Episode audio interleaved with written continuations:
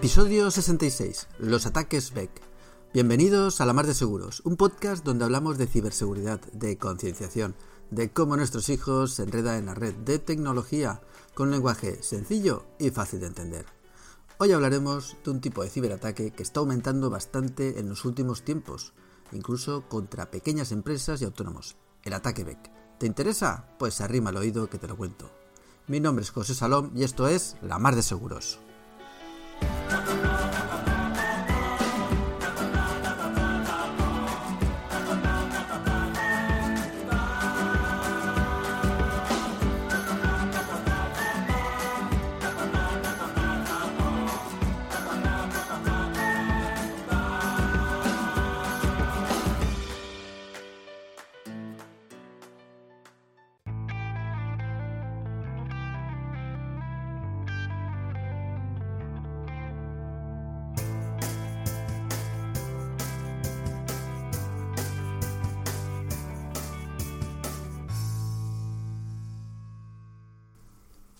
Bueno, pues vamos a empezar hablando de esto de los ataques Beck. ¿Qué es un ataque Beck? ¿Te suena? ¿Los has escuchado? Pues igual sí. Pero si no, deberías. Porque ya te digo que es uno de los ataques que últimamente pues están recibiendo más empresas de cualquier tamaño. Ya sea una gran empresa, una pyme, un autónomo. Y claro, aquí el tamaño pues es importante, ¿no?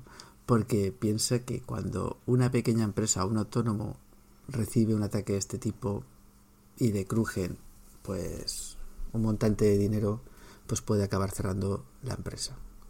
Así que bueno, empecemos por aclarar que es esto un ataque Beck y así sabremos de qué estamos hablando. Lo primero, vamos a ver qué significa eso de Beck, que aquí siempre estamos con siglas y con historias. Pues bueno, Beck significa Business Email Compromise, o sea, que es un ataque que se basa en comprometer alguna cuenta de correo electrónico de la organización, y a partir de ahí pues realizar algún tipo de fraude. Estos fraudes pues digamos que suelen estar basados en tres fases. La primera fase podemos decir que sería pues comprometer el correo electrónico. De alguna forma, luego te diré cómo, pueden comprometer tu correo electrónico y acceder a él. La segunda fase, que muchas veces se olvida, es una fase de estudio de movimientos, ¿no? O sea, a lo mejor el ataque puede ser rápido o pueden estar un mes estudiando los movimientos del correo electrónico hasta que, hasta que les interesa. Porque en la última fase sería el golpe final. Cuando ven que hay una buena operación, algo interesante que les interesa y en ese momento pues utilizan toda la información que tienen para que el ataque sea efectivo. Así que en este episodio vamos a ver cómo pueden comprometer tu correo electrónico, cuál es el modus operandi de este tipo de ataques y algunos consejos para evitar que te pasen, que sufras este tipo de ataques y que te veas envuelto en estas pesadillas. Pues bien, ¿cómo pueden comprometer mi cuenta de correo? Pues bueno, has oído muchas veces hablar del phishing, ¿verdad? Pues estos ataques eh, muchas veces empiezan con un phishing, por pinchar o descargar algún fichero o ser víctima de un malware porque claro, el BEC no deja de ser un tipo de phishing, lo que pasa que muchas veces orientado a un objetivo concreto. Por eso muchas veces se considera un spread phishing, o sea, una pesca, digamos, con arpón, ¿vale? En vez de echar muchos anzuelitos a ver quién cae, pues aquí están estudiando el tema y a lo mejor pescan con arpón. Pero bueno, vamos a ver un poco qué diferentes métodos pueden utilizar para conseguir comprometer tu cuenta de correo. El primero sería, y que se utiliza casi siempre mezclado con otros, porque pueden utilizarse estos métodos de forma conjunta. Pero vamos, el primero sería la ingeniería social. Y es que para realizar estos ataques, casi siempre el ciberdelincuente va a realizar una investigación sobre lo que tienes publicado para hacer una ingeniería social, identificar bien este objetivo que quiere atacar, conocer los cargos y los correos electrónicos de la organización que a lo mejor tienes publicados en la web. Incluso pueden hacer unos intercambios de datos por correo electrónico, llamando por teléfono, pues para obtener más información, o sea, intercambio de datos, pues haciéndose pasar por clientes o por proveedores que están interesados, ¿vale? Y así realizar un ataque dirigido y bien preparado. Junto a la ingeniería social, pues luego pueden hacer un phishing, un phishing más dirigido, en este caso sería un spread phishing, ya que posiblemente utilicen esta información obtenida en la fase de ingeniería social. Y en esta primera fase, pues lo que suelen hacer es utilizar el phishing para un phishing bien adaptado, por supuesto, pero para capturar a lo mejor tus credenciales en una web falsa. Aquí mucho cuidado con los movimientos y las acciones que realizamos con los móviles, ya que en estos a veces no se ven bien pues las URLs a donde nos derivan, ¿no? No se ven bien las URLs correctamente y claro, en este mundo con prisas donde queremos hacerlo todo eh, para adelantar trabajo en cualquier lugar, pues pues acabamos metiendo la pata hasta el fondo. Bien, otra posible forma de que te comprometan el correo es pues que, pues bueno, pues que las contraseñas que tienes, a lo mejor en servidores de terceros han sido comprometidas. Me explico. De vez en cuando, pues algún servidor, algún servicio en internet ha sido craqueado por ciberdelincuentes y han obtenido pues información de ahí. Y a lo mejor han obtenido los usuarios, los hashes con las contraseñas y estos pues igual han sido vendidos en la dark web. Pues bueno, eh, puede que estés utilizando eh, la misma contraseña en otros servicios además del correo electrónico. Si a eso le añadimos que a lo mejor la contraseña que utilizas pues no es una contraseña demasiado complicada, esta al ser comprometida es fácil que con un ataque de fuerza bruta puedan descifrarla y luego pues ser vendida al mejor postor. Aquí como curiosidad, pues te animo a que pruebes si tu cuenta ha sido o ha estado en un servidor que ha estado comprometido. Puedes aquí acceder a las páginas de monitor.firefox.com o Hivebean Powerbird. Bueno, en las notas del programa te pondré el enlace de la web. Bien, también has podido estar comprometido con un malware. ¿vale? Puede que pues pinchando en un enlace te hayas infectado alguno de tus dispositivos en un malware y este puede ser de tipo keylogger, por ejemplo, que lo que hacen es espiar lo que escribes en el teclado hasta que un día dan con información importante como por ejemplo las contraseñas o las credenciales de acceso. A partir de ahí, pues bueno, tu correo está comprometido y pasan a la siguiente fase.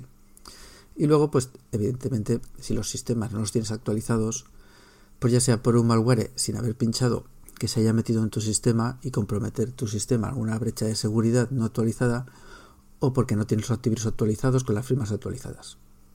Los caminos son múltiples, pero el resultado es el mismo. El ciberdelincuente se hace con las credenciales del correo electrónico.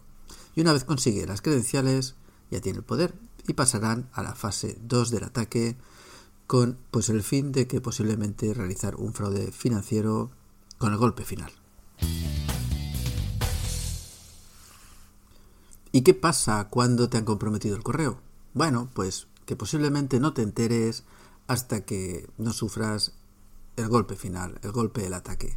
Es decir, en esta segunda fase, los ciberdelincuentes van a preparar algunas reglas o filtros para que, digamos, estudiar tus correos y vean durante un tiempo si hay alguna operación económica con un buen montante para dar el golpe final pero lo van a hacer de forma de que tú pues no te enteres pues utilizando pues técnicas vale para estar en incógnito como por ejemplo bueno aparte de crear unas reglas para que tú no veas los correos cómo se van redirigiendo pues también ellos van a utilizar VPNs o proxies para ocultar su dirección IP de origen y así pues bueno que las operaciones pues cuando se realicen se realicen en un servidor virtual contratado externo y que luego pues cuando desaparezca tu dinero, pues sea muy difícil de localizarlos.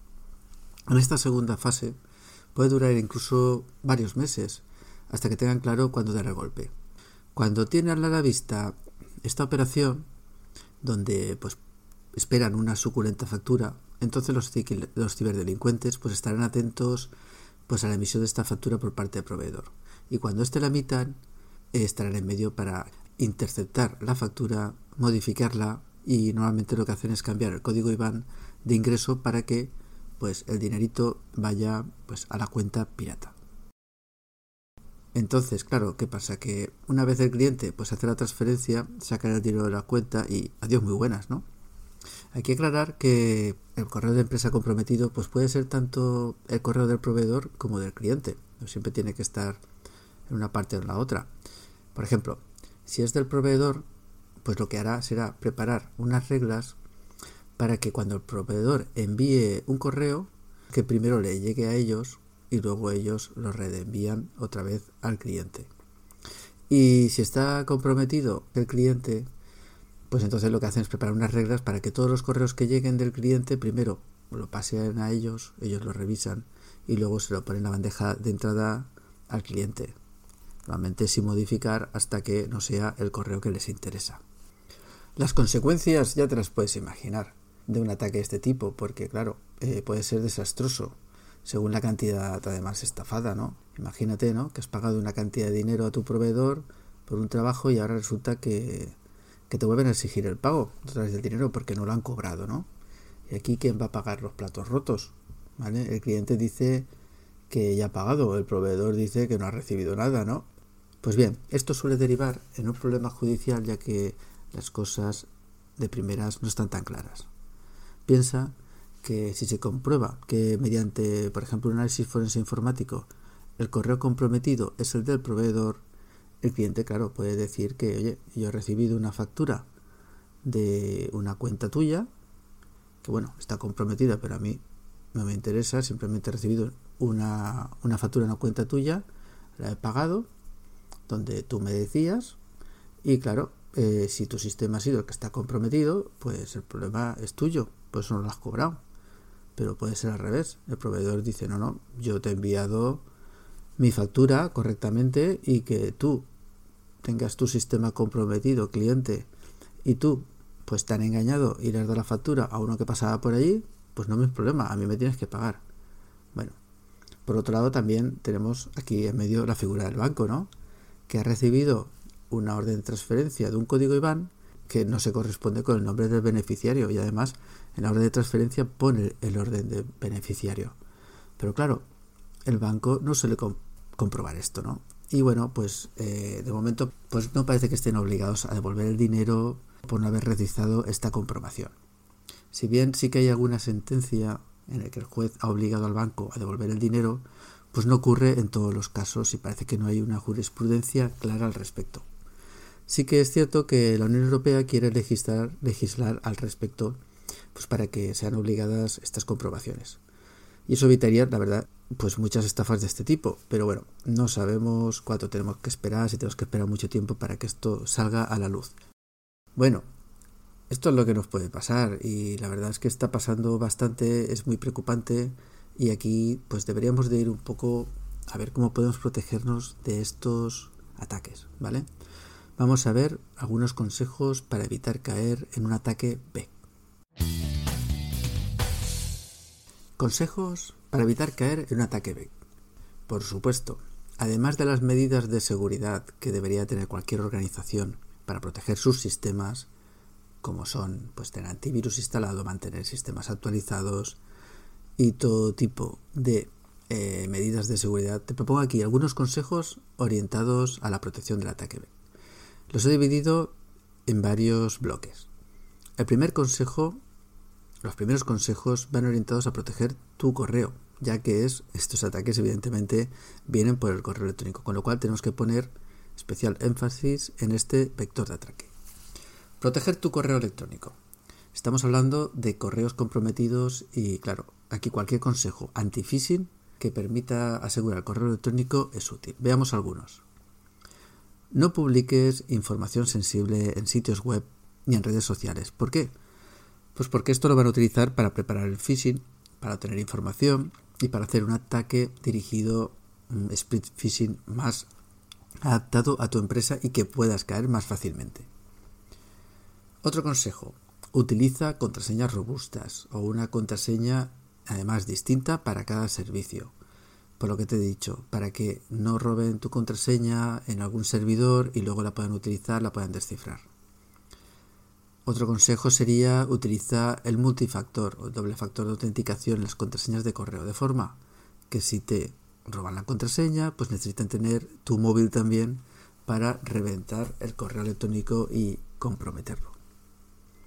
Más consejos, ya estos sobre el tema de cuando recibes un correo electrónico. Examina siempre el remitente del correo electrónico. Revisa los dominios. Cuidado, porque los dominios los modifican eh, de forma que parezcan el dominio de tu proveedor, que ya lo han investigado y sabe quién es tu proveedor, ¿eh? y a lo mejor utilizar un dominio acabado en .co en vez de .com o añadir un 1 en vez de una L para que te creas que es el dominio auténtico y entonces caigas. Luego te recomiendo, por supuesto, cambiar las claves del correo electrónico de forma asidua. Y también puedes revisar las reglas de tu correo electrónico por si ves alguna regla que no has creado tú. Por ejemplo, alguna regla que todo lo que entra en el correo lo quita de la bandeja de recibidos y lo pasa a otro sitio. Pues bueno, alguna cosa así. Pues bueno, estas serían el bloque de proteger tu correo. Luego, un bloque muy importante, pues sería hablando de formación y concienciación. Aquí esto es clave. La formación en materia de seguridad, pues bueno, es una de las herramientas más eficaces contra la lucha de los ataques B. Estar atento a este tipo de ataques, tanto los empleados como los directivos, es crucial. Los empleados pues deben aprender a cuestionar, a verificar todo tipo de, no sé, de solicitudes confidenciales o especialmente consideradas urgentes, aunque sea del director general o de altos directivos de la empresa y estar atentos. Aquí, bueno, vamos a hablar de una pues de unas señales de alarma, ¿vale? Porque digamos que debemos de generar algunos resortes, ¿no? O señales que, que nos pongan en alerta, ¿vale? Para que nos permita pararnos, pensar y actuar correctamente antes de caer en la trampa. Veamos, ¿qué señales de alarma podemos incorporar? Por ejemplo, ante cualquier cambio de código IBAN, ¿vale? Nos debe saltar la alarma. Esta es básica, ¿no? Si estos mensajes muchas veces lo que buscan es que eh, pases ese montante de dinero a otro código, pues IBAN, pues bueno, tú cuando veas que te ha cambiado el código IBAN, te tiene que saltar la alarma. Otro, si cuando te solicitan por algún medio cualquier información confidencial, información financiera, que se modifique alguna dirección, alguna cosa, algún correo electrónico también, que te salte la alarma. Que te salte la alarma y ¿para, qué? Pues para pararte, para pensar y para actuar correctamente. Otro, atento a situaciones que te generen urgencia, vengan de donde venga. O sea, todo correo así con urgencia, que aunque venga del director general, cuidado, párate, piensa y actúa. Cuidado también con las transferencias que justamente van al final de la jornada, el viernes, al final de la jornada antes de, fin de semana, de un puente de vacaciones, pues ten en cuenta que pasados un día las transacciones del banco pues posiblemente ya no se puedan recuperar. Y esto ellos lo saben y muchas veces utilizan esos momentos para dar el golpe. Otro consejo para que te salte la alarma sería pues cuida también eh, cuando vas a hacer una transferencia de grandes fondos, eh, cuidado, hay que asegurarse el doble, ¿vale? Porque aquí es cuando ellos van a coger y, intentar dar ese golpe. Así que aquí doble y triple comprobación si hace falta. Y bueno, ahora te voy a dar otra serie de consejos que digamos que este sería, este bloque sería orientado a reforzar este proceso de transferencias económicas que al final es donde caemos o donde ya metemos la pata, ¿no? Estas señales de alarma que hemos dicho antes, pues te pueden poner alerta, ante estas circunstancias, pero bueno, te recomiendo eso, que refuerces este proceso para realizar esas transferencias económicas de forma segura. Aquí vamos los consejos, venga. Consejo número uno sería que en tu empresa o en tu organización redujerais al mínimo el número de empleados con autoridad para realizar fondos. Esto, claro, pues menos empleados reducirá las posibilidades de menos personas que puedan equivocarse, con lo cual reduces el riesgo. Otro consejo sería que en las transferencias, además del código IBAN, indicar siempre el destinatario. Vale, es cierto que los bancos parece ser que no están obligados a comprobarlo, pero siempre será útil a la hora de reclamar alguna devolución y a lo mejor el juez pues podría ser que te diera la razón y que bueno pues si está claramente destinado o sea perdona claramente indicado el destinatario pues de la sentencia a tu favor y haga que el banco te devuelva el dinero.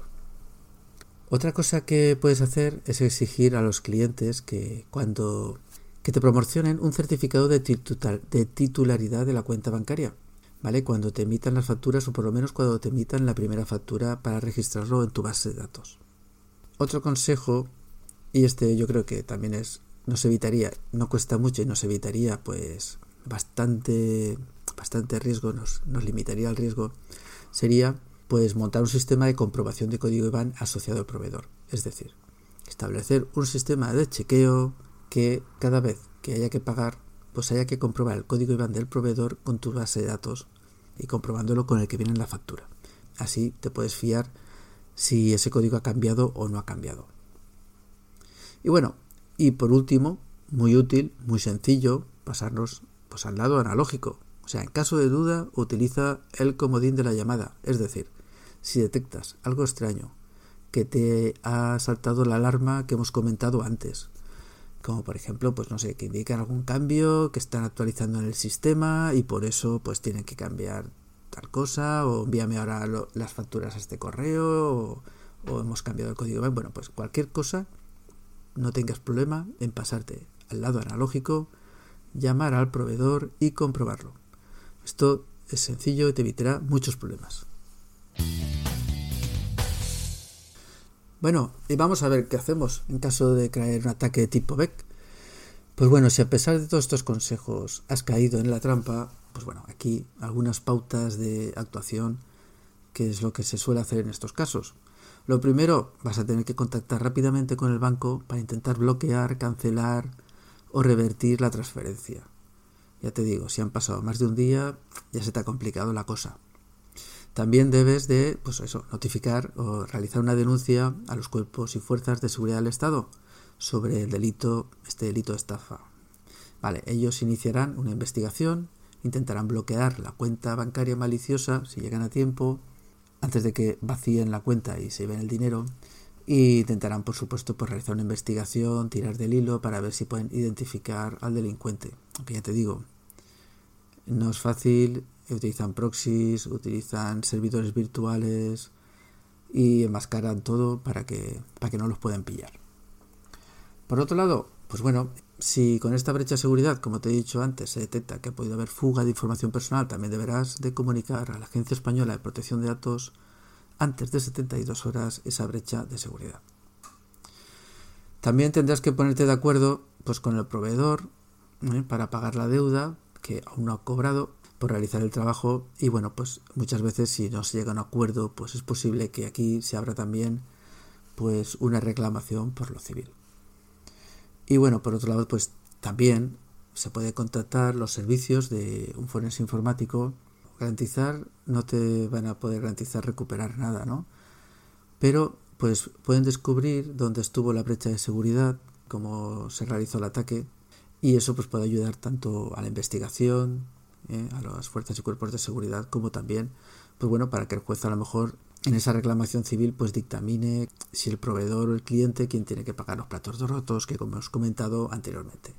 Y por supuesto también pues puedes llamar también al INCIBE, al 117, ¿vale? Y que disponen de una línea de ayuda a la ciberseguridad pues para, para que te apoyen y para que te ayuden en estos pasos que vas a tener que seguir pues para ver qué ha pasado, a ver si puedes recuperar o para ver si tienes una brecha de seguridad, por lo menos taparla y que no te vuelva a ocurrir. Pues vamos a cerrar el episodio. Espero que este episodio te haya servido para conocer mejor qué es un ataque BEC y que todos estemos pues, más preparados para no caer en este tipo de estafa. Mira, yo creo que por el simple hecho de que un autónomo, una pequeña empresa, conozca que estos ataques existen, qué está pasando, que pasa más de lo que nos imaginamos y que nos puede pasar, pues solamente con saberlo seguro que está más atento a este tipo de ataques. Luego, si sigue los consejos, todavía mejor. Fíjate que independientemente de las medidas de seguridad técnicas que pongamos, antivirus, cortafuegos, al final la formación y la concienciación es crucial para la seguridad digital de las empresas. La buena noticia, ¿sabes cuál es? Que está en nuestras manos. Está en nuestras manos mejorar en formación, en concienciación y bueno, por mi parte, pues seguimos dando charlas y talleres sobre estos temas, así que si te interesa, ya sabes, envíame un correo a hablamoslamardeseguros.com. Y nada, también te quería contar que al final eh, fui a la gala de premios Inspírate 2023 de Madresfera. Y nada, aquí quiero dar las gracias bueno, por un lado dar gracias a los que me votaron, a los que votaron a la Mar de Seguros para quedarse finalista, y luego a Madresfera y a toda la comunidad porque fue fascinante pues contactar con tanta gente pues maja, buena, con ganas de compartir y pasamos pues un día estupendo. Os debo a Madresfera y a toda la comunidad más contenido para familias. Es verdad que últimamente pues he hecho episodios pues orientado a la empresa, a la pyme, porque creo que es una parte importante de la sociedad que hay que reforzar y es que al final la vida digital está en todos nuestros ámbitos de nuestra vida, en el trabajo, a nivel personal, a nivel familiar y creo que formar en estos ámbitos se cruzan unos con otros y es positivo. Cuando se da un curso en una empresa o un taller yo creo que también hay que asociarlo a tu vida personal y familiar porque así la gente también tiene más interés y ve que todo está relacionado. Y nada, debemos de aprender a caminar en este entorno digital y también para acompañar a nuestros pequeños, esos nativos digitales que a veces saben manejar muy bien los móviles y las tablets a nivel de uso, pero son muy, muy inocentes y nosotros tenemos que estar bien formados para acompañarlos y llevarlos de la mano. Dejamos aquí el episodio y nos volvemos a escuchar dentro de 15 días. Si te ha gustado, lo de siempre, compártelo con familiares, amigos, compañeros, con que tú quieras. Hasta la próxima.